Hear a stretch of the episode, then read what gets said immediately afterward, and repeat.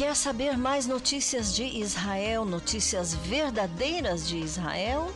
Então convido você a ouvir o meu programa Voz de Israel, todos os domingos, das 10 às 11 e meia da noite, horário de Jerusalém. Na rádio Boas Notícias de Israel, procure Programa Voz de Israel no Facebook. Eu sou Raquel Rachevski Escapa. Aguardo você domingo. Impacto Profundo, pelo pastor Sadi Rachevski. Um livro que não pode faltar na sua biblioteca. Este livro comovente narra a saga do povo eleito, o povo judeu, desde a sua criação por Deus, através dos patriarcas Abraão, Isaque e Jacó, até a sua constituição como nação, o renascimento da nação de Israel. Impacto Profundo, pelo pastor Sadi Rachevski. Para mais detalhes, acesse impacto-profundo.iolasite.com.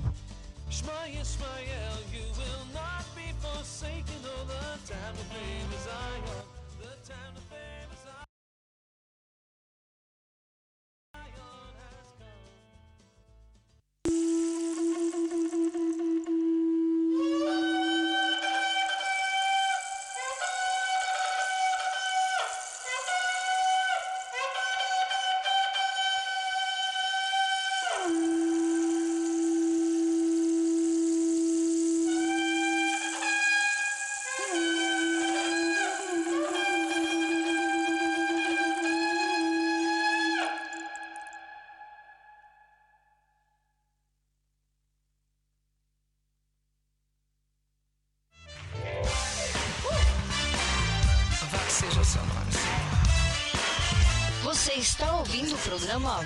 de Israel, diretamente de Kfar Saba, Israel, com Raquel Scapa.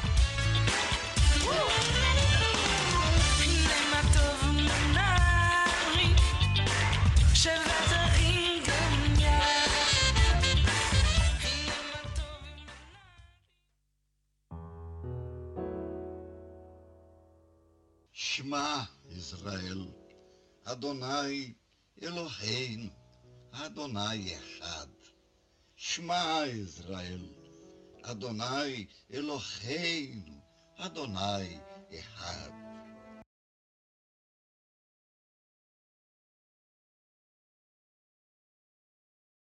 Ouve, Israel, o Senhor Deus é com toda a tua alma, com toda a tua força. Shema Israel, Adonai Eloheinu, Adonai Echad.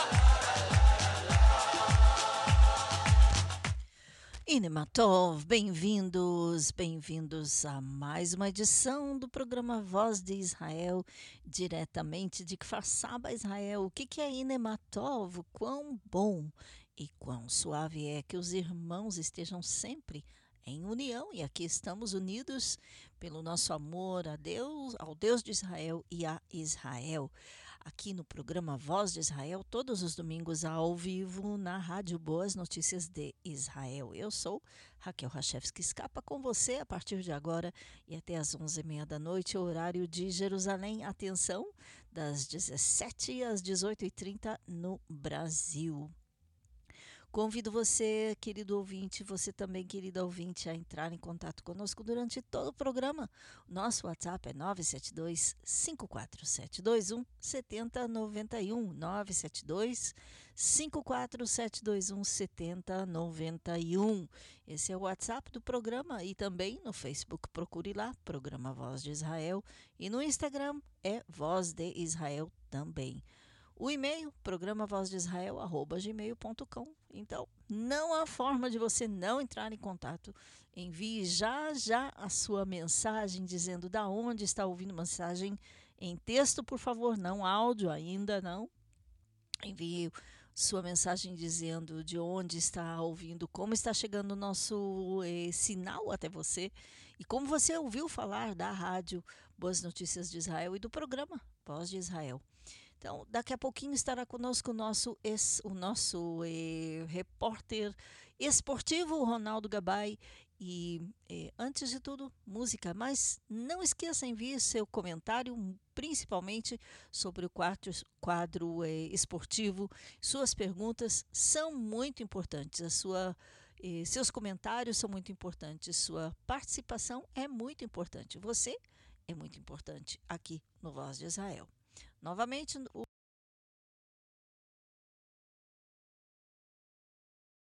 o nosso WhatsApp é 97254 e já já estará o Ronaldo conosco.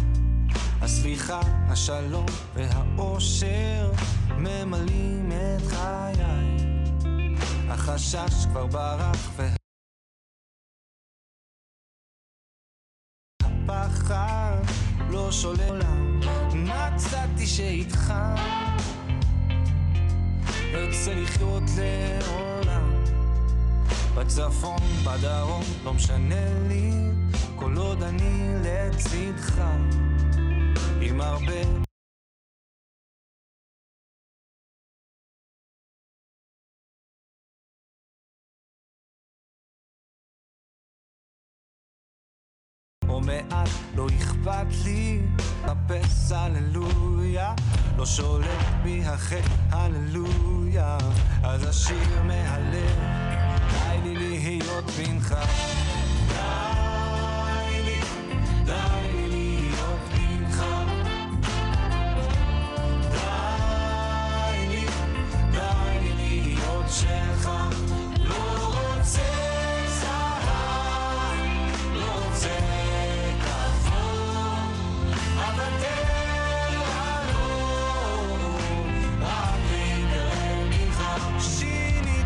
הכל.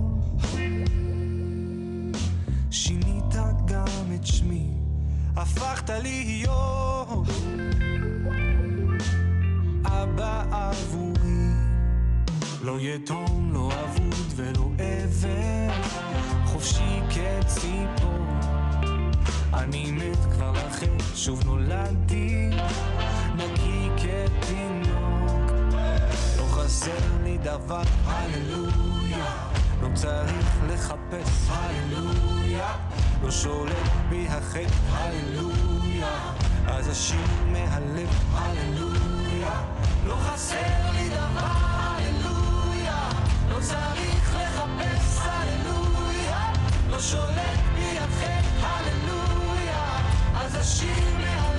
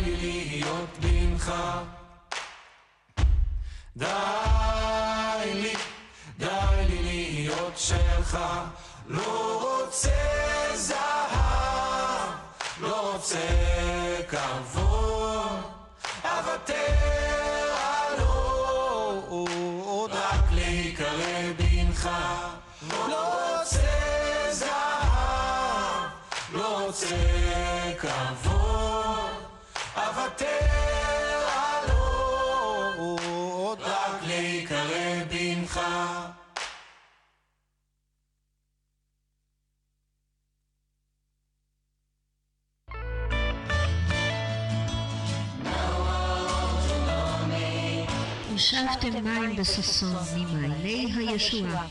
Com alegria tirareis águas das fontes da salvação. Congregação Ramaayan, a fonte, em Kfar Saba, Israel. Cultos todos os sábados às 11 da manhã.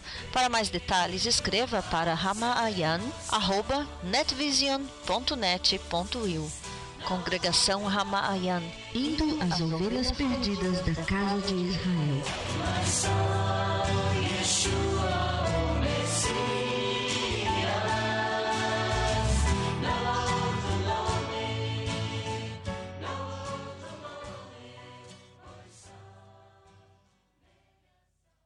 E aí, pessoal, shalom a todos. Aqui quem fala é o DJ Naldo de Sá de Taubaté, São Paulo, Brasil. E eu quero dizer para você que eu também oro por Israel. Shalom, me chamo Eliene, moro em Curitiba, Paraná, Brasil.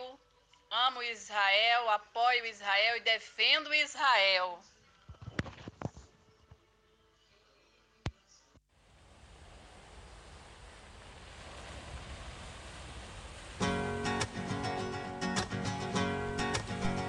derrama simcha, yesh beveitcha. acompanhando quanta alegria é, que eu tenho aqui comigo, nosso repórter esportivo, Ronaldo Gabay, tudo bem? Tudo ótimo para mim também, muito feliz. Ótima noite, Raquel. Ótima noite a todos. Espero que todos estejam ótimos. E não posso deixar de agradecer a oportunidade de participar do teu programa, sempre. Obrigada a você, sempre. Ótimo, eu que te agradeço. E hoje eh, temos alguns assuntos aleatórios e vamos começar com maratonas. Duas maratonas. Oba. Posso começar, Raquel? Sim, oba, vamos nessa. Vamos lá. Primeira maratona, uma história linda e emocionante de um jovem de 16 anos que correu a Maratona Olímpica de Tóquio com a delegação de refugiados do Comitê Olímpico Internacional. Conhecido como Hertz da Eritreia.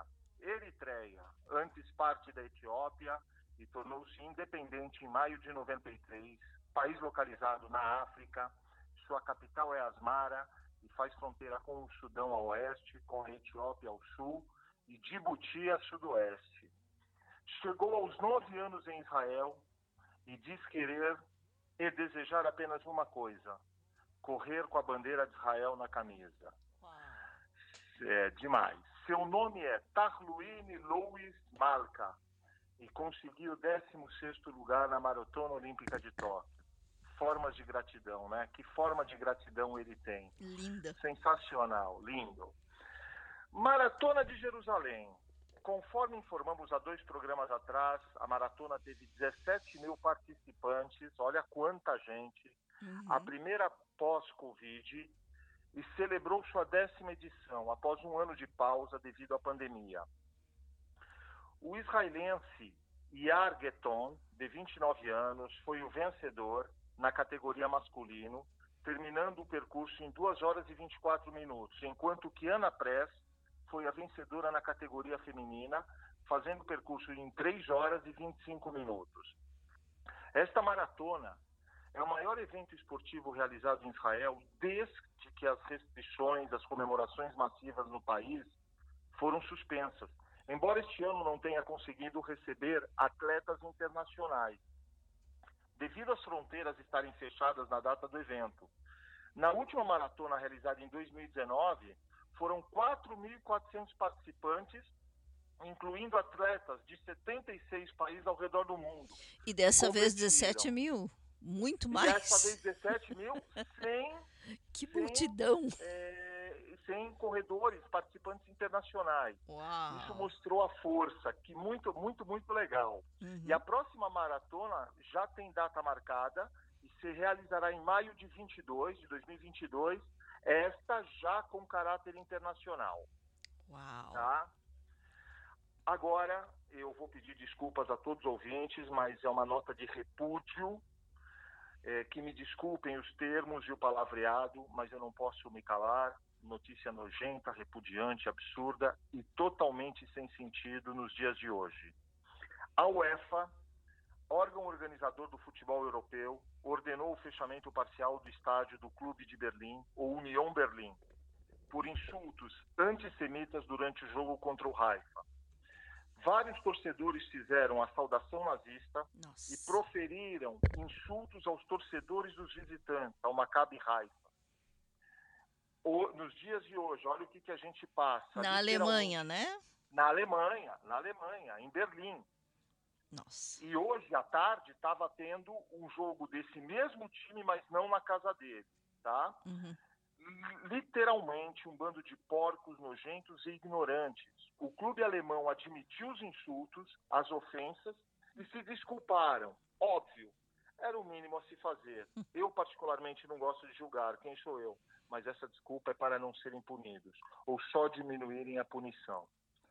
Para completar, o Union Berlim terá que exibir uma faixa com a mensagem No to Racism com o logotipo da UEFA nos setores que foram fechados no estádio. Novamente, um absurdo. Pois se quisessem realmente fazer algo, os estádios têm inúmeras câmeras. Por que não identificar cada palhaço, cada animal desses que agiram de uma forma tão ofensiva e realmente puni-los conforme a lei do país? Isso, se existe uma lei para um crime desses contra a humanidade na Alemanha. E não só contra os judeus, pois infelizmente no Holocausto não foram só judeus que foram exterminados, assassinados, humilhados, massacrados, puro genocídio. Uhum. É verdade. E isso, não é verdade? Não sei se você, é, se, se os ouvintes concordam, mas é uma ótima oportunidade para a Alemanha ou qualquer país do mundo que fosse de dar o exemplo, punindo cada responsável severamente e não tomando atitudes com interesses particulares e políticos. Exatamente. Olha, há uns eh, anos atrás, eh, obviamente sempre falando da época antes da pandemia, eh, houve uma, uma coisa, algo do estilo eh, contra um jogador específico no Chelsea, eh, da Inglaterra, eh, um jogador israelense. eh, e Eu- obviamente é. na, na Inglaterra sempre tem aqueles hooligans, eh, os, os bagunceiros, né, que fazem eh, esse tipo de provocação. E realmente o clube puniu, eh, afastou os, os torcedores desse estilo. E a polícia também entrou. Agora, isso também lembrando o fato de que o proprietário, o dono do, do clube, num- na época, pelo que eu me lembro, era um judeu russo. É, que continua sendo, E continua, é verdade. É verdade. continua sendo o Uhum. dono do Chelsea. Uhum. Esse que é o detalhe. É, eu peço que me desculpem mais uma vez, mas a minha indignação é tamanha, é um sentimento de impotência, tá? É, isso aí. Agora nas Olimpíadas, voltando às Olimpíadas, Uhum. mas não não diretamente nos Jogos. Israel tem como presidente do Comitê Olímpico a primeira mulher no cargo, Yael Arad, também primeira medalhista olímpica de Israel. Atua desde 2013 como presidente do Comitê Profissional Olímpico. O presidente da associação, Moshe Ponte, decidiu não concorrer. Sendo assim, Arad será a única candidata à presidência e será eleita oficialmente na próxima semana. Yeah. Força, mulher! Vamos lá, é isso. Aqui, Israel dando. Israel. Dando exemplo. E, e se você notar, e você notar os últimos programas que a gente vem falando da- de, de- de medalhas, de, de competições, as mulheres são as grandes. Tá, é verdade. Agora vamos falar um pouco da natação, tá? Revezamento 4 por 50 Uhum. grande feito para a equipe de Israel nos 4 por 50 metros. Pôs Davi Gretic, Chris Pichogin, Eitan Ben Chitrit e Adam Maraná terminaram em sexto lugar na final do Campeonato Europeu de Piscinas Curtas na Rússia, Uhum. com um tempo de 1 minuto, 35 segundos e 50 milésimos, assim quebrando o recorde anterior da equipe, lógico, de, do, de 2015, no Campeonato Europeu realizado em Netânia, aqui em Israel. Uma nota de falecimento. A família da natação israelense está de luto, pois o antigo nadador Elad Barad faleceu em um acidente de carro e ele tinha 39 anos. Barad foi narrador, nadador desculpa, do Apoel Jerusalém e se especializou em longas distâncias. Foi medalhista nos campeonatos de Israel nos 400 e 1.500 metros livres. Uhum. Conforme depoimento de seus amigos, dizem que ele, além de ótimo nadador, sempre foi o pai do grupo, aquele que aconselhava os nadadores mais jovens, uma palavra de carinho, de apoio, para que se sentissem mais tranquilos e assim poderem desenvolver o seu melhor, seu potencial por completo. Participamos do luto da família Barat e seus amigos. Que sua memória seja sempre uma bênção. Muita luz a ele e à família. Uau, é um ano assim difícil para para muitos em mu- muitas áreas, inclusive também no, nos esportes. Exato. E nós vamos ficando por aqui, sempre lembrando que se vocês tiverem interesse em qualquer assunto, comentem com a Raquel para que possamos trazer o conteúdo e apresentar a vocês. Peço, por favor, que se puderem, deixem seus comentários sobre o quadro de esportes, criticando, sugerindo, pois é muito importante para nós. Hoje, de Netânia, Israel, para o Voz Israel, Ronaldo Gabay. Ótima semana a todos, muita luz. Ótima semana, Ronaldo. Obrigada. Laila Tov. Boa noite. Boa noite. Bye, bye. Bem. Este foi Ronaldo Gabay com as notícias dos esportes. Vamos lá, música, e já continuamos com mais notícias.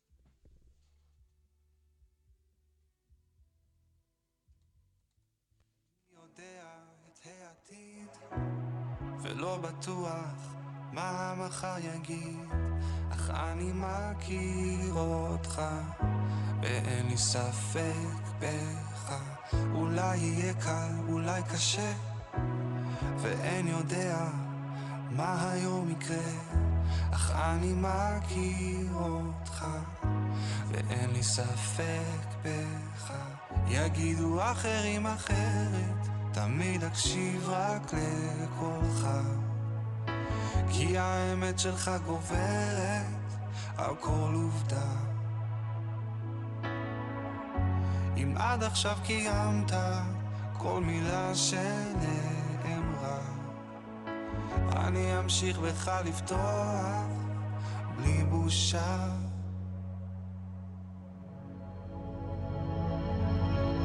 אני יודע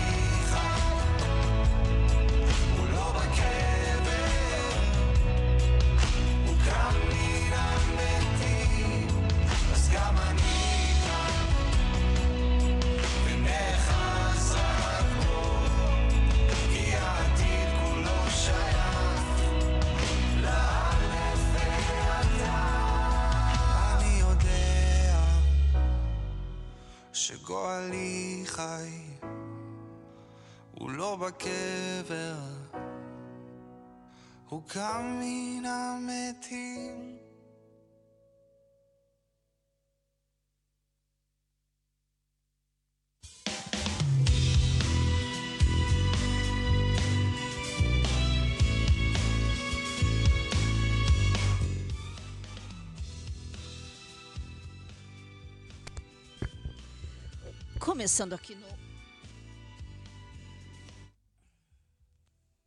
Começando aqui no Voz de Israel, as notícias gerais.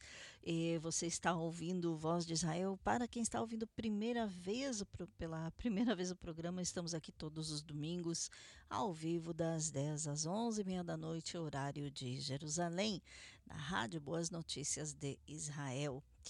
E também convi- convidamos você, eh, amado ouvinte, amados ouvintes, vocês estão convidados a enviarem suas mensagens em eh, texto durante o programa para 972 54 721 7091 e também para o nosso e-mail, programa Voz de Israel, arroba gmail.com e o nosso Facebook. Nosso Facebook é programa, é programa Voz de Israel e no Instagram também é Voz de Israel.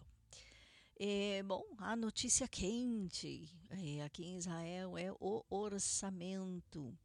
Depois de quase três anos sem um orçamento, sem estabilidade financeira, sem estabilidade, inclusive para muitos dos eh, provedores de serviço que trabalhavam eh, com o governo, eh, fornecendo, por exemplo, serviços de eh, catering ou qualquer coisa do estilo, eh, depois de quase três anos que contratos não eram respeitados porque não havia um orçamento, o governo não existia, ou seja, eh, era sempre um governo em transição. Agora, finalmente, na madrugada de quinta para sexta, Israel aprovou, a Knesset aprovou o orçamento de dois anos, inclusive o orçamento do ano que está terminando, de 2021, mas o mais importante, o orçamento de 2022 era o último prazo, a última data. Caso não fosse aprovado o orçamento do governo, iríamos novamente às eleições. Ou seja, a Knesset aprovou o orçamento de 2022 na manhã de sexta, na madrugada de sexta- de sexta-feira, eliminando o último obstáculo legislativo imediato e coroando um grande sucesso para a improvável aliança governante do primeiro-ministro Naftali Bennett, de oito partidos com ideologias totalmente diferentes. A votação final veio depois de uma maratona de votações em que os parlamentares aproveitaram ou aprovaram, melhor dito, o orçamento de 2021. Isso foi na quinta-feira, evitando a perspectiva de eleições antecipadas imediatas, com a coalizão superando suas diferenças e objeções de oposição. E as objeções da oposição. A aprovação da legislação ajuda a sustentar a estabilidade do governo após anos de crises políticas, como eu já falei, em qual a Knesset não conseguia aprovar um orçamento por mais de três anos, e prova que a coalizão de Bennett pode se unir em questões eh, importantes. Ainda há pontos de eh, conf possíveis conflitos, mas já falamos disso, já vamos falar disso daqui a pouquinho. A coalizão deu aprovação final ao orçamento do Estado de 5, eh, 573 bilhões de shekels, que são 183 bilhões de dólares. O problema é que, se não fosse aprovado realmente, eh, já que a legislação passou por sua terceira leitura pouco depois das três da manhã de sexta-feira. O orçamento de 2022 foi aprovado com 59 votos a favor e 53 contra no parlamento de, 20, de 120 assentos. Não ficou imediatamente claro quais legisladores não participaram da votação final. O orçamento de 2021 que foi votado na quinta-feira, era muito mais urgente para a coalizão, já que a não aprovação até o, o, final de 14 de novembro significaria a dissolução automática do parlamento. A votação de 61 a 59 teve os parlamentares votando alinhados com a divisão oposição-coalizão, logo depois das 5 da manhã de sexta-feira, após uma sessão que durou toda a noite o plano de gastos de 609 bilhões de shekels, que são 194 bilhões de dólares para 2021, ano que já está terminando, mas ainda tem contratos para de toda forma respeitar. É, foi o primeiro orçamento que Israel aprovou desde 2018, devido a um prolongado impasse político que foi visto e, nesses anos, por motivo de sucessivos governos que caíram antes que pudessem aprovar ou apresentar sequer uma proposta à Knesset, por vários motivos. Na tarde de quinta-feira, a Knesset aprovou o projeto de lei Arranjos Econômicos em suas leituras finais, antes do esperado, depois que a oposição retirou a maioria de suas objeções. Inclusive, lembrando a é, oposição liderada pelo partido Likud, partido de Benjamin Netanyahu. A lei de arranjos, que determina como os fundos serão desembolsados, geralmente é o ponto final para a aprovação do orçamento. Esta noite colocamos Israel de volta nos trilhos, disse o primeiro-ministro de Israel, Naftali Bennett, escreveu na sua conta no Twitter logo após a aprovação do orçamento na sexta-feira. As vitórias legislativas também deixaram o ministro do Exterior, Yair Lapid, mais próximo de assumir a sua cadeira de primeiro-ministro em agosto de 2023, de acordo com seu acordo de divisão de poder com Bennett. Ou seja, lembrando, o acordo eh, entre Lapid e Bennett é que eh, Lapid eh, Bennett servirá de primeiro-ministro desde que foi nomeado até agosto de 2023 e Yair Lapid, que é o ministro das Relações Exteriores, também tem o título de primeiro-ministro alternativo, como era no governo de Netanyahu Gantz. Só que Gantz nunca chegou à, cadeira, nem chegou próximo a ser primeiro-ministro.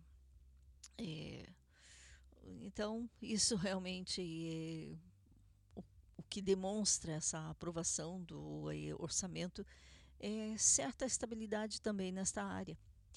O sucesso da coalizão também foi visto como uma resposta ao ex-primeiro-ministro Benjamin Netanyahu, que não conseguia aprovar um novo orçamento desde 2018, em meio a uma série de impasses políticos, e previu que a coalizão seria incapaz de governar eh, efetivamente o país devido as ideologias concorrentes no jogo. A oposição lutou contra o orçamento até o amargo fim, com seus membros protestando que a votação estava se aproximando do Shabat, as orações de sexta-feira para os muçulmanos pouco antes de passar. Os parlamentares da oposição saíram do plenário imediatamente após votar contra o projeto, evitando o anúncio de sua aprovação. Lamento que a oposição não tenha respeitado essa ocasião, disse o presidente da Knesset, é, Miki Levy. Este foi um processo completamente democrático por um governo eleito.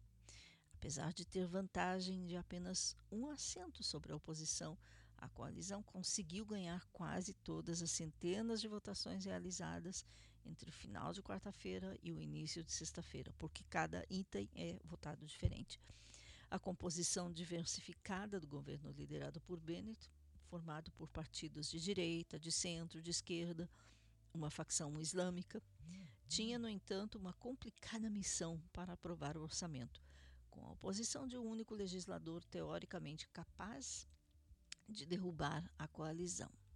A votação final sobre o orçamento de 2022 foi adiada várias horas na noite de quinta-feira, depois que um membro da coalizão acidentalmente votou contra uma das centenas de cláusulas do orçamento. A trabalhista Emily Moati apertou o botão errado, por engano, em uma votação para aprovar fundos para a construção de salas de aula, levando a um empate de 50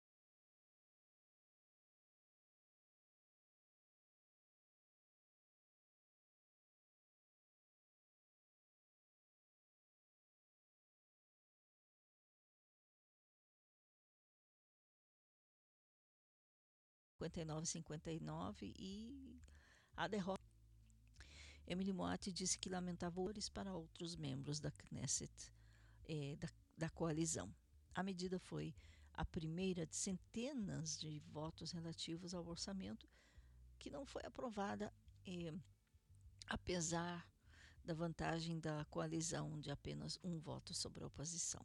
Bom, eh, e também eh, Netanyahu, que agora lidera a oposição, acidentalmente votou com a coalizão, ou seja, votou contra o, o seu contra várias vezes durante as sessões da maratona. Foi realmente maratona de quarta-feira. Falando de maratona antes, maratona de correr, agora essa maratona.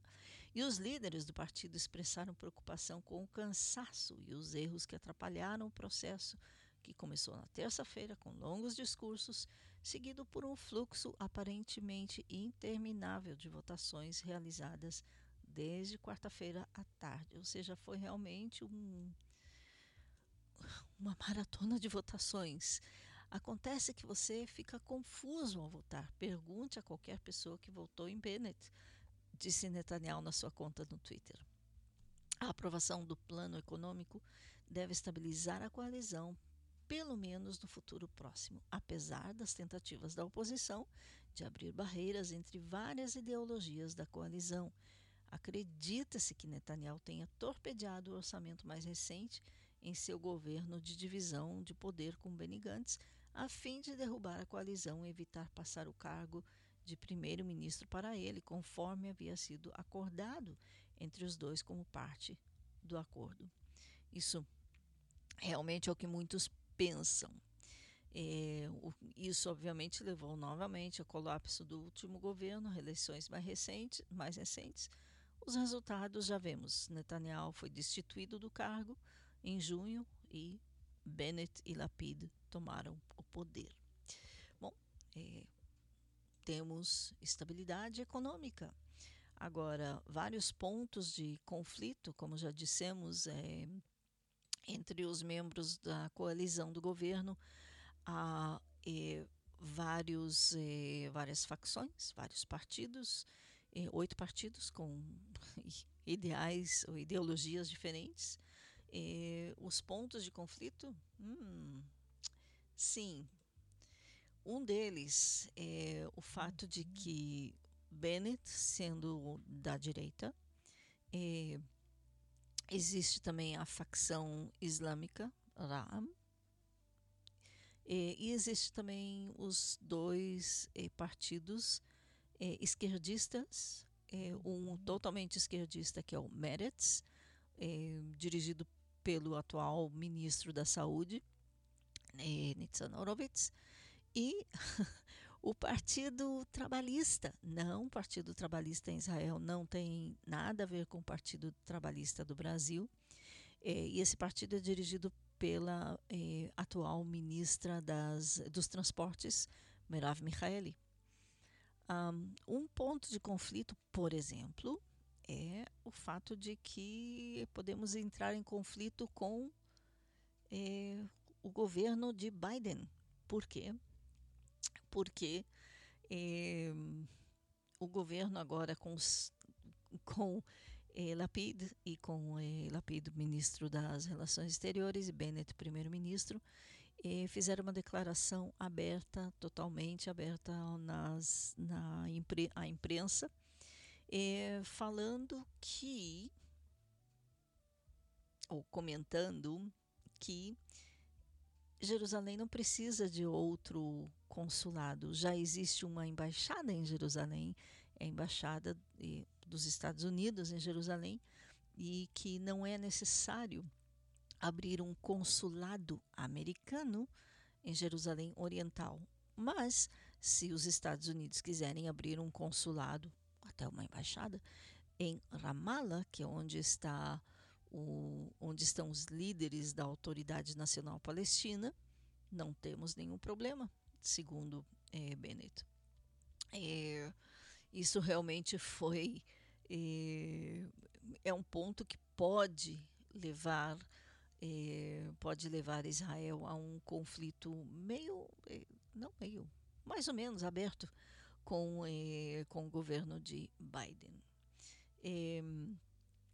realmente. Durante a coletiva na imprensa também, eh, também para falar do, do, orçamento que foi aprovado, etc.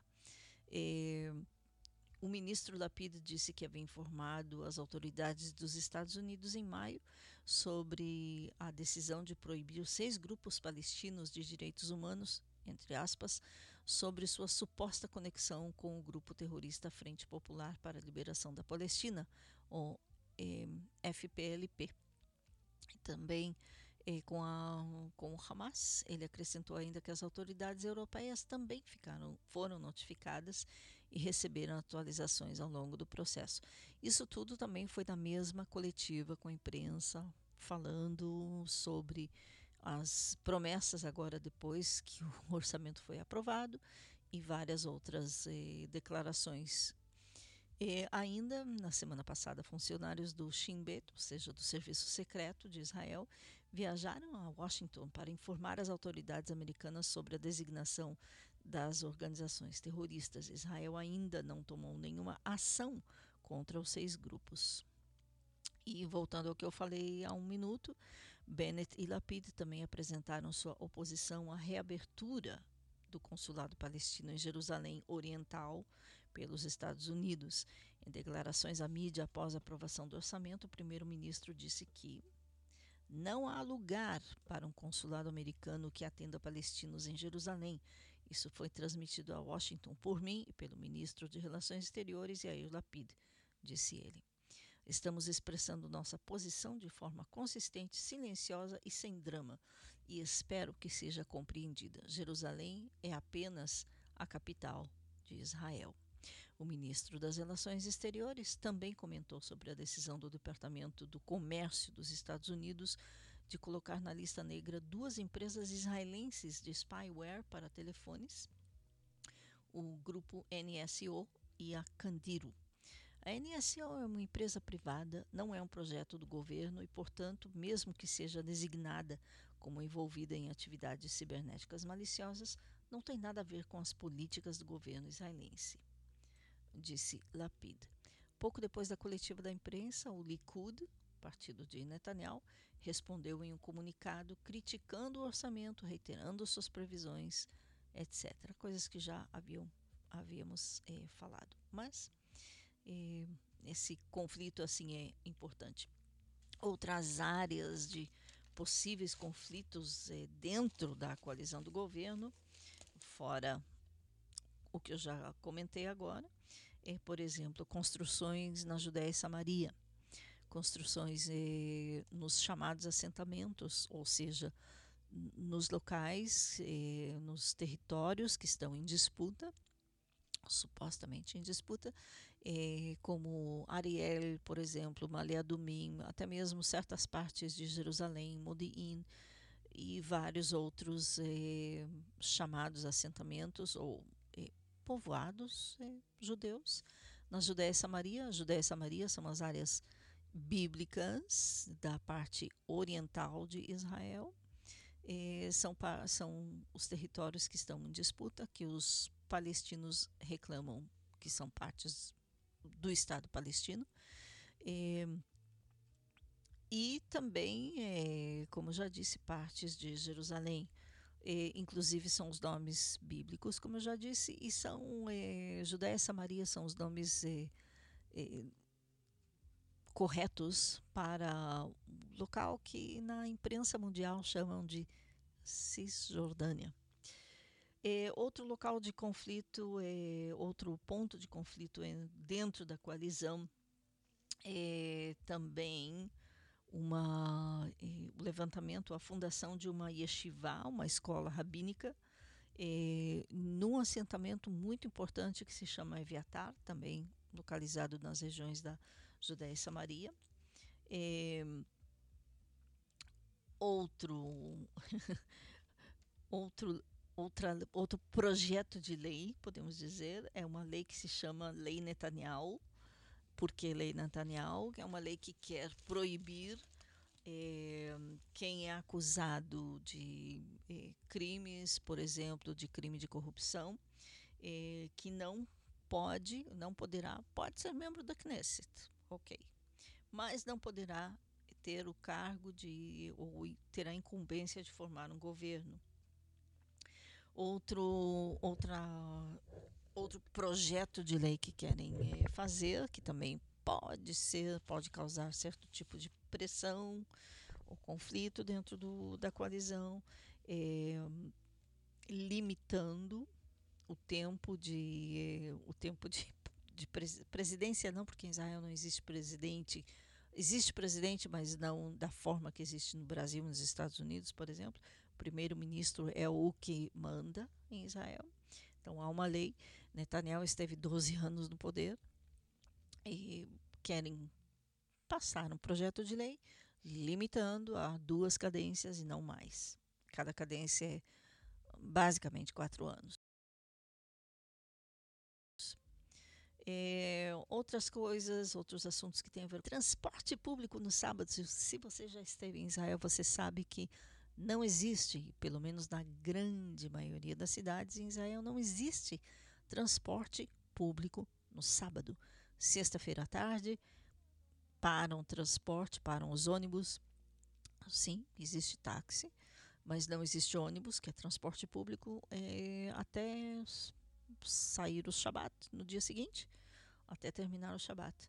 Então, é um projeto de lei que muitos querem passar. Existem algumas cidades é, que oferecem transporte público como um tipo de, eu diria, provocação contra os religiosos. E existe, por exemplo, aqui na minha cidade, que faz Saba, existe o Shabbos. Shabbos Shabbat Bus. Ou o ônibus do Shabbat, que no verão leva as pessoas à praia, ou é, sexta-feira à noite leva a juventude aos clubes em Tel Aviv funciona inclusive toda noite. E agora no inverno, já que não existe praia, então é, seria transformado o Shabbos, seria transformado em é, ônibus de Shabbat para levar as pessoas a Tel Aviv, a Herzliya, na, nos clubes, nos restaurantes, etc. Em Tel Aviv está quase tudo aberto, mas não, não existe ônibus é, público, existe ônibus da prefeitura, mais ou menos como aqui, esse Chabus é um ônibus é, que é providenciado não exatamente pela prefeitura, mas pelo partido de um dos vice-prefeitos da cidade. Em Tel Aviv é mais ou menos a mesma coisa, só que mais institucionalizado devido ao fato de que é, é aprovado pelo prefeito da cidade. Tel Aviv é uma cidade um pouco diferente. Jerusalém não existe transporte público no Shabat, ponto final. Nazaré e Nazaré Elite eh, no norte. Haifa, inclusive, também tem ônibus no sábado.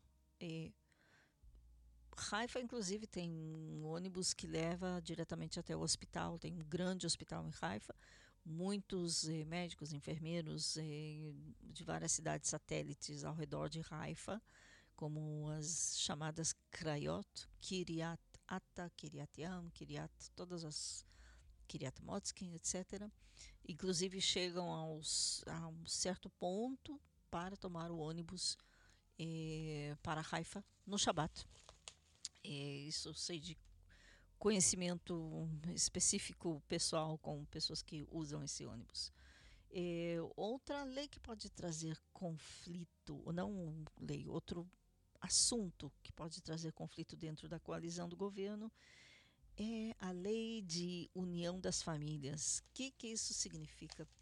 É, muitos é, palestinos ou muitos árabes israelenses, e há diferença entre os dois, os árabes israelenses são, de cidadania israelense, são chamados de os árabes de 48, é, ou seja, os árabes que em 48 foram oferecidos ficarem aqui, ninguém queria expulsá-los, ficaram, eh, receberam cidadania israelense, inclusive, hoje em dia, até temos eh, voluntários eh, no exército de Israel, que são dessas famílias. Eh, existem entre esses árabes eh, de cidadania israelense muitos que são cristãos, ou evangélicos, ou eh, ortodoxos, ou católicos. Eu pessoalmente conheço vários católicos e ortodoxos árabes que são muito pró-Israel, além de, dos evangélicos árabes que vivem aqui. Agora, este projeto de lei que querem, ou o assunto de união das famílias, em 48 também houveram os que saíram, que decidiram não ficar em Israel. Então, algumas famílias foram meio que divididas.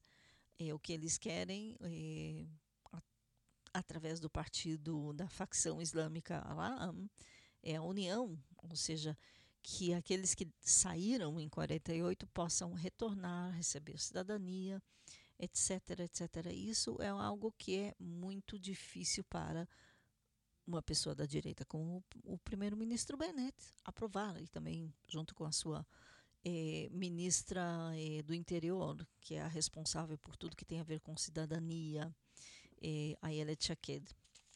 É, sim, é um assunto que pode é, que pode trazer conflito. Outro assunto que pode trazer conflito é colaboração com os partidos ortodoxos religiosos. Não existe nenhum partido religioso ortodoxo neste nesta coalizão de governo, devido ao fato de que eh, nenhum dos partidos queria a participação deles e também devido ao fato de que os ortodoxos, durante as eleições, durante a formação do, governo, ou durante a recomendação à formação do governo, logo após as últimas eleições, eles declararam que iriam com Netanyahu e só com Netanyahu, etc, etc. Por outro lado, membros do governo, inclusive da direita, como Avigdor Lieberman, o ministro das Finanças, que é totalmente da direita, mas não quer de forma alguma colaboração com os ortodoxos religiosos. A Victor Lieberman, que é do partido Israel Beiteino, Israel Nossa Casa, é um partido formado principalmente por eh, novos imigrantes da, dos antigos uh, dos países da antiga União Soviética, mas não só, é totalmente contra os ortodoxos que não reconhecem muitos dos judeus russos como judeus. Eh, não aprovam, por exemplo, o casamento civil, que é uma coisa, é um, uma das promessas de Lieberman nas eleições, que iria fazer tudo para que Israel aprovasse casamento civil, eh, entre outras coisas. Esse é um tópico à parte, um tópico longo. Só lembrando, Israel não existe exatamente casamento civil o casamento civil em Israel é religioso. Ou seja, é, se os, os dois, se, se o homem e a mulher são, querem casar, são os dois judeus, quem pode fazer o casamento é um rabino. Não importa se é um rabino reformista, etc., mas tem que ser um rabino. É, e esse casamento será conhecido não só no religioso, mas também no civil. Ou seja, só após essa aprovação, ir ao rabinato, se registrar, etc.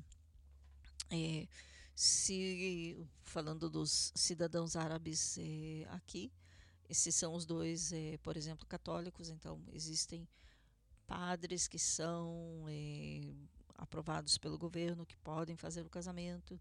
É, esse casamento será reconhecido mesmo com os muçulmanos que vivem em Israel. Mas se um, uma pessoa que não é judeu, por exemplo, uma jovem que não é judia, vai se casar com um jovem judeu, já não é bem assim. Então, é por isso há toda uma indústria de casamentos civis é, em hebraico, russo e grego que acontece a uma hora de voo daqui de Israel, no Chipre. E não, não basta ir numa é, embaixada e fazer o casamento civil na embaixada, porque não é reconhecido. Tem que literalmente sair do país para fazer o casamento civil, ter os documentos é, traduzidos, reconhecidos pela União Europeia, e aí, quando você volta a Israel, esses documentos têm que ser novamente traduzidos é, para o hebraico, levados ao Ministério do Interior em Israel, que é o que registra é, casamentos depois que foram feitos, é, digamos assim, de acordo com a lei. Aí sim é reconhecido. Mas dentro de Israel não existe. É, uma, é um dos assuntos que é, é ponto de conflito, é ponto de conflito entre eh, os partidos da esquerda e o partido de Lieberman, que é da direita, e os ortodoxos religiosos. Então, essa uma das razões, além do que eu já falei sobre transporte público no Shabat, é para total é, rejeição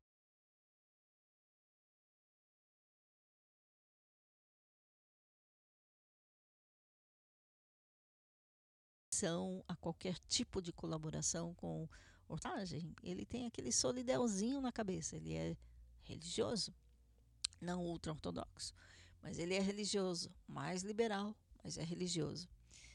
E é o primeiro primeiro-ministro religioso em Israel. É, muitas coisas, é, há muitas indagações, muitas perguntas com relação a esses tipos de conflitos que podem haver ou que já estão por baixo do, do radar, digamos assim, dentro do governo. Mas o mais importante já passou, era aprovar o orçamento, que era muito complexo. Era um processo de tirar Israel de três anos de instabilidade. E isso aconteceu. Daqui em diante, vamos ver. Vamos fazer um intervalozinho musical e já continuamos.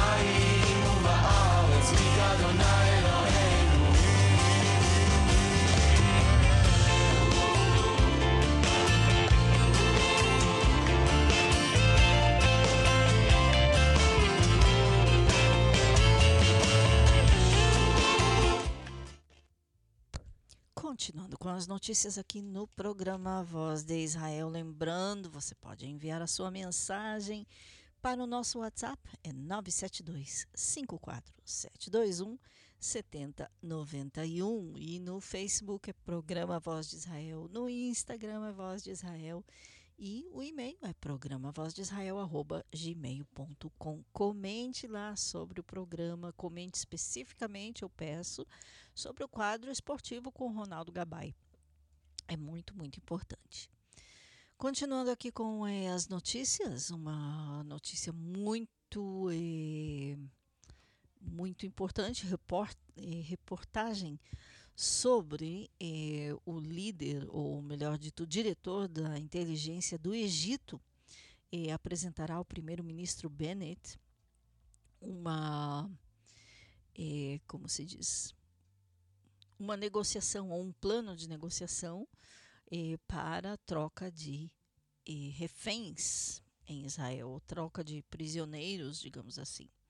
Eh, Abbas Kamal, que é o diretor da inteligência do Egito, eh, estará em Israel este mês, eh, trazendo um plano que já está pronto, eh, simplesmente espera eh, luz verde, ou espera o ok de Israel.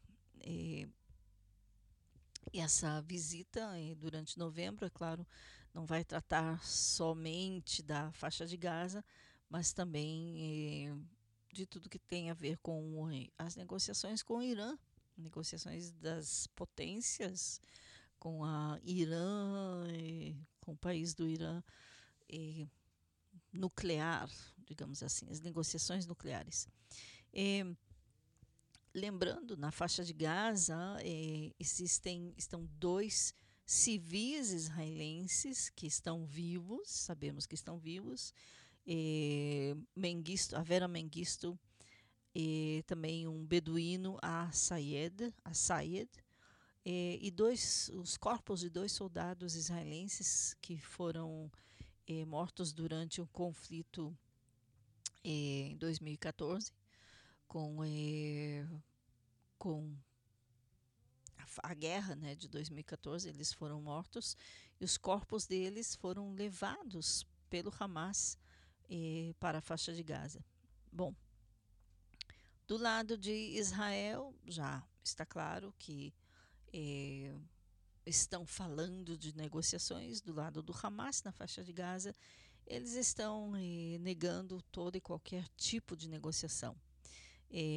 isso, apesar dos, das reportagens, das notícias realmente otimistas com relação a isso se tudo correr bem, então os dois civis eh, que entraram na faixa de Gaza, eh, os dois têm eh, um deles, por exemplo, eh, o jovem Avera Megisto, eh, que é judeu de eh, descendência etíope, e também o outro jovem, o beduíno, os dois não entraram juntos, mas entraram mais ou menos na mesma época na faixa de Gaza é, não, não está claro se perceberam, se não. De toda forma, os dois têm problemas, é, são, têm deficiência mental, os dois. É, e sabemos que eles estão vivos. Agora, Israel realmente fará tudo para trazê-los de volta e também, é claro, trazer os corpos dos dois soldados que morreram para serem enterrados aqui. Eh, o que, que significa tudo? Significa liberar prisioneiros palestinos que estão nas prisões em Israel. Depende do nível de. Eh, o, até quanto, o que, que foi que eles fizeram. Eh, lembrando, em Rosh Hashanah, no Novo Judaico, seis palestinos que escaparam da prisão em Israel, escaparam da prisão chamada O Cofre, eh, são prisioneiros que eh, são considerados o que se chama eh, que tem sangue nas mãos, ou seja, que planejaram, que fizeram, que comandaram ataques terroristas de vários tipos. Um deles, inclusive, ainda está esperando julgamento. Os outros cinco já foram julgados. E esses seis, eh, inclusive, podem, por um erro, por um. eh, esperamos que não, que já aconteceu no passado, que prisioneiros desse tipo eh, entraram eh, ou fizeram parte de negociações de troca de prisioneiros. Eh, ou seja, eh, judeus, eh, um judeu, um empresário eh, judeu israelense que foi sequestrado pelo Hezbollah no Líbano. Eh, o Hezbollah do Líbano ele foi sequestrado na Europa, levado ao Líbano eh, e também os corpos de três soldados israelenses que foram mortos e os corpos foram eh, levados para o Líbano em ocasiões diferentes e também há pouco tempo atrás uma jovem eh, judia que atravessou a fronteira eh, para o Líbano eh, também foi trazida de volta. E quando esse tipo de coisa acontece eh, são feitas negociações apesar de que das declarações do governo que não negociamos com terroristas. Bom sim negociamos com terroristas. De fato negociamos com terroristas porque são nessas negociações que os corpos são trazidos de volta ou que civis ou eh, soldados que estão vivos eh, foram capturados e mantidos como reféns são trazidos de volta quando Israel concorda em liberar prisioneiros palestinos ou palestinos que estão nas prisões em Israel por vários motivos eh, até certo nível, ou seja, até menos aqueles que têm sangue nas mãos, é a categoria. Eh, então, sim, pode haver uma mudança, pode ser que eles sejam eh, liberados da prisão, trazidos e os corpos desses soldados trazidos de volta a Israel para realmente dar uma um sossego à família.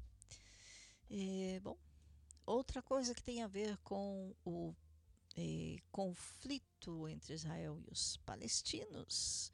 Palestinos poderão trabalhar em Israel em high-tech. Sim, no domingo, eh, Israel aprovou uma cota de palestinos, eh, de trabalhadores palestinos para entrarem, trabalhar em ocupações de alta tecnologia dentro de Israel. Hum. Até o momento, o Estado tinha aprovado licenças principalmente para trabalhos nos setores de construção, agricultura, indústria, serviços. Agora, com a aprovação do movimento liderado pelo Ministério de Cooperação Regional e o Ministério de Economia e Indústria, em cooperação com os Ministérios da Defesa, Finanças, Ciências, o setor israelense de alta tecnologia, que sofre de grave escassez de trabalhadores qualificados nos últimos anos, poderá receber um reforço significativo. A questão é da onde. A proposta foi dividida em três fases, até 200 trabalhadores em 2022 e até mais eh, 200 trabalhadores em 2023, depois até 100 eh, a mais eh, em 2024. No total, 500 autorizações de trabalho serão emitidas na indústria de alta tecnologia, sem comprometer a cota geral de autorizações de trabalho para palestinos em Israel. De acordo com o plano, será estabelecido um limite de acordo com o qual o salário de um trabalhador palestino na indústria de alta tecnologia não será, não será inferior a 150% do salário médio em Israel, a fim de permitir que empresas israelenses de alta tecnologia empreguem trabalhadores palestinos com emprego direto, avançado e perto de casa, ou próximo à sua casa. Essa também é uma alternativa à terceirização em outros países, principalmente no leste europeu. Essa medida também evitará danos aos trabalhadores israelenses empregados no setor. Ao mesmo tempo, O governo aprovou uma proposta de aumento da cota nos setores de serviço e indústria para até 8.500, eh, 8.550 trabalhadores palestinos. O que significa isso? Eh, se você já esteve em Israel, você já deve ter visto cedinho de manhã muitos eh, trabalhadores palestinos esperando para serem levados a empregos como construção, por exemplo, eh, limpeza, eh, inclusive outro tipo eh, em supermercados, e são palestinos, não só árabes israelenses. O Ministério de Cooperação Regional, o ministro da Cooperação Regional, Issaoui Frej, disse: israelenses e palestinos vivem em uma área geográfica comum e devemos fortalecer a cooperação e a interação entre os cidadãos e as economias. A absorção de trabalhadores de alta tecnologia expressa esse desejo de se conectar em todos os campos. Esperamos que a mudança aumente o retorno do ensino superior à autoridade palestina e fortaleça a indústria de alta tecnologia nela, como um motor de crescimento significativo para o fortalecimento da economia palestina. Esta é uma continuação direta da política que estamos liderando nos últimos meses, junto com o aumento de cotas em outras áreas e o fortalecimento da relação econômico, econômica e comercial com a autoridade palestina. É, sim, o ministro é, de Cooperação Regional Issaoui Frej, é, do governo de Israel, ele é árabe, do partido Ram. É, sim, Israel está a caminho de colaborar mais e mais com os palestinos. É, bom, outra, uma outra notícia que agora vai um pouquinho para o Brasil, novo Museu Judaico em São Paulo, vai abrir no mês que vem, em dezembro é, na rua é, Martinho Prado, no centro de São Paulo. Difícil de deixar de ver o templo Beit El, pequeno edifício hexagonal adornado com a escrita hebraica nas paredes que permaneceu quase inalterado desde sua inauguração em 1932.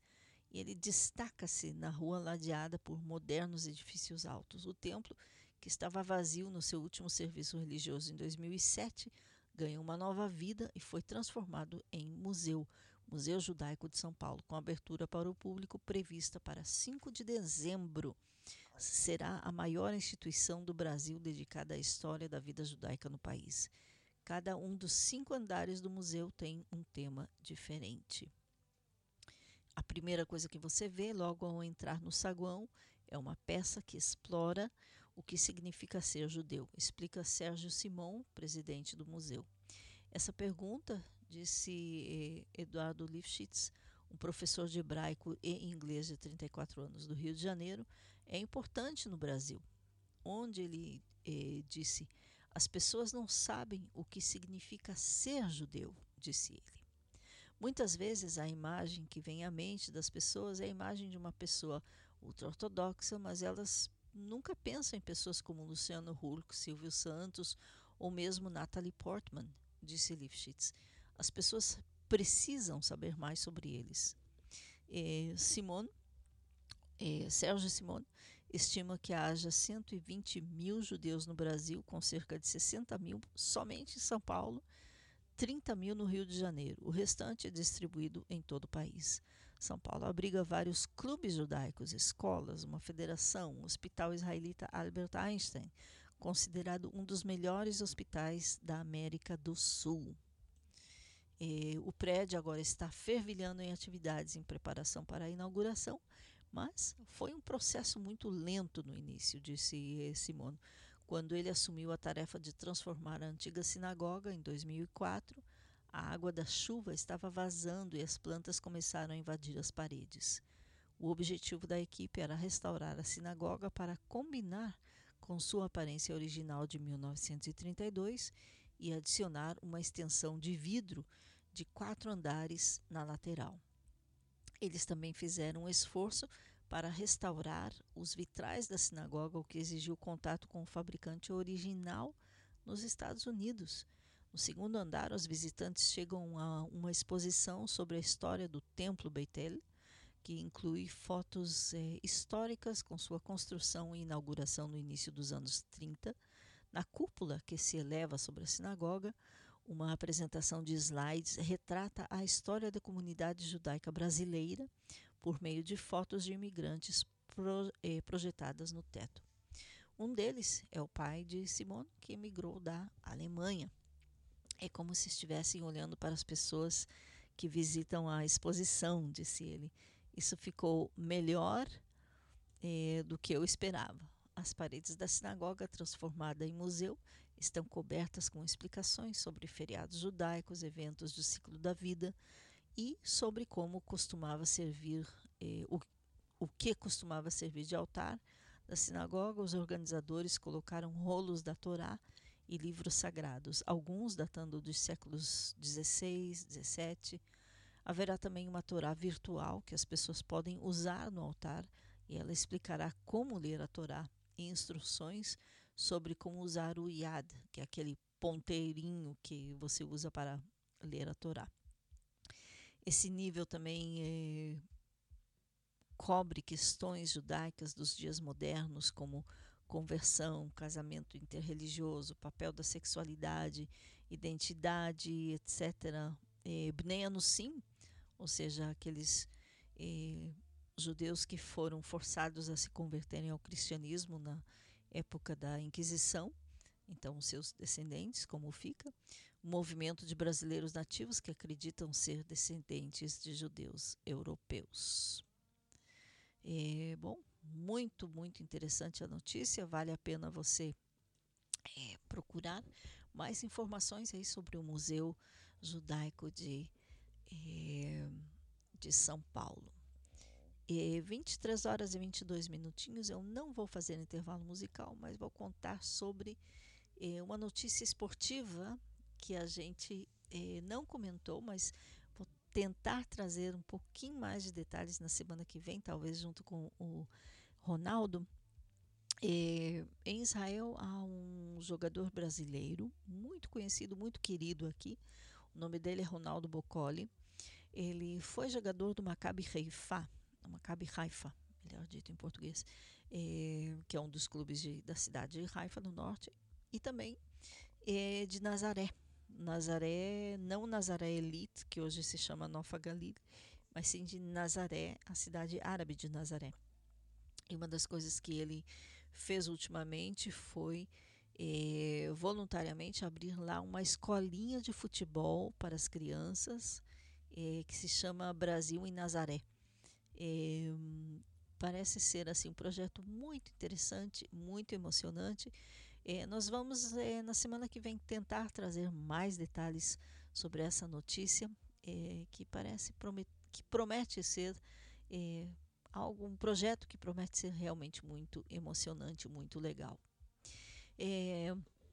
outras outras notícias por aqui além do Museu Judaico o número de, sim, não podemos não falar de Covid, devido ao número, ao fato de que o número de pessoas com Covid abaixou consideravelmente aqui em Israel.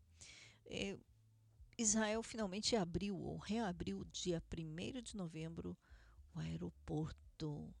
Sim, é possível vir a Israel, é claro. Nós tínhamos falado disso na semana passada, com todas as restrições, etc. É, mas é, agora sim é oficial, é, aberto, aberto, aberto.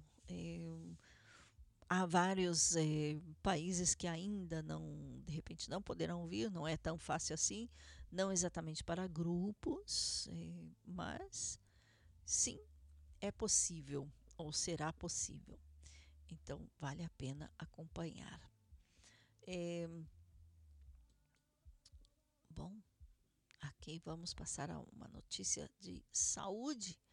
É, essa notícia eu tenho certeza que muita gente, muita gente vai é, querer saber mais detalhes. eu acho, eu não sei quantos, eh, como é o com, os, com o Brasil o índice de diabéticos. Eu sei que é muito grande, eu sei que na minha família tem muitos com diabetes, e aqui uma descoberta que pode levar à cura do diabetes. Cientistas do Ternion, em Israel, propõem uma engenharia de tecidos para tratar do diabetes tipo 2. Experimentos em camundongos mostram níveis normais de açúcar no sangue prolongados após um único tratamento. A doença, que é causada pela resistência à insulina e redução da capacidade das células de absorver açúcar, é caracterizada por níveis elevados de açúcar no sangue. Suas complicações de longo prazo incluem doenças cardíacas, derrame cerebral, danos à retina que podem resultar em cegueira, insuficiência renal, fluxo sanguíneo insuficiente nas extremidades, o que pode levar a amputações. Eu ouvi muito disso. Agora, atualmente, essa a diabetes é tratada com uma combinação de mudanças no estilo de vida, medicamentos, injeções de insulina, etc.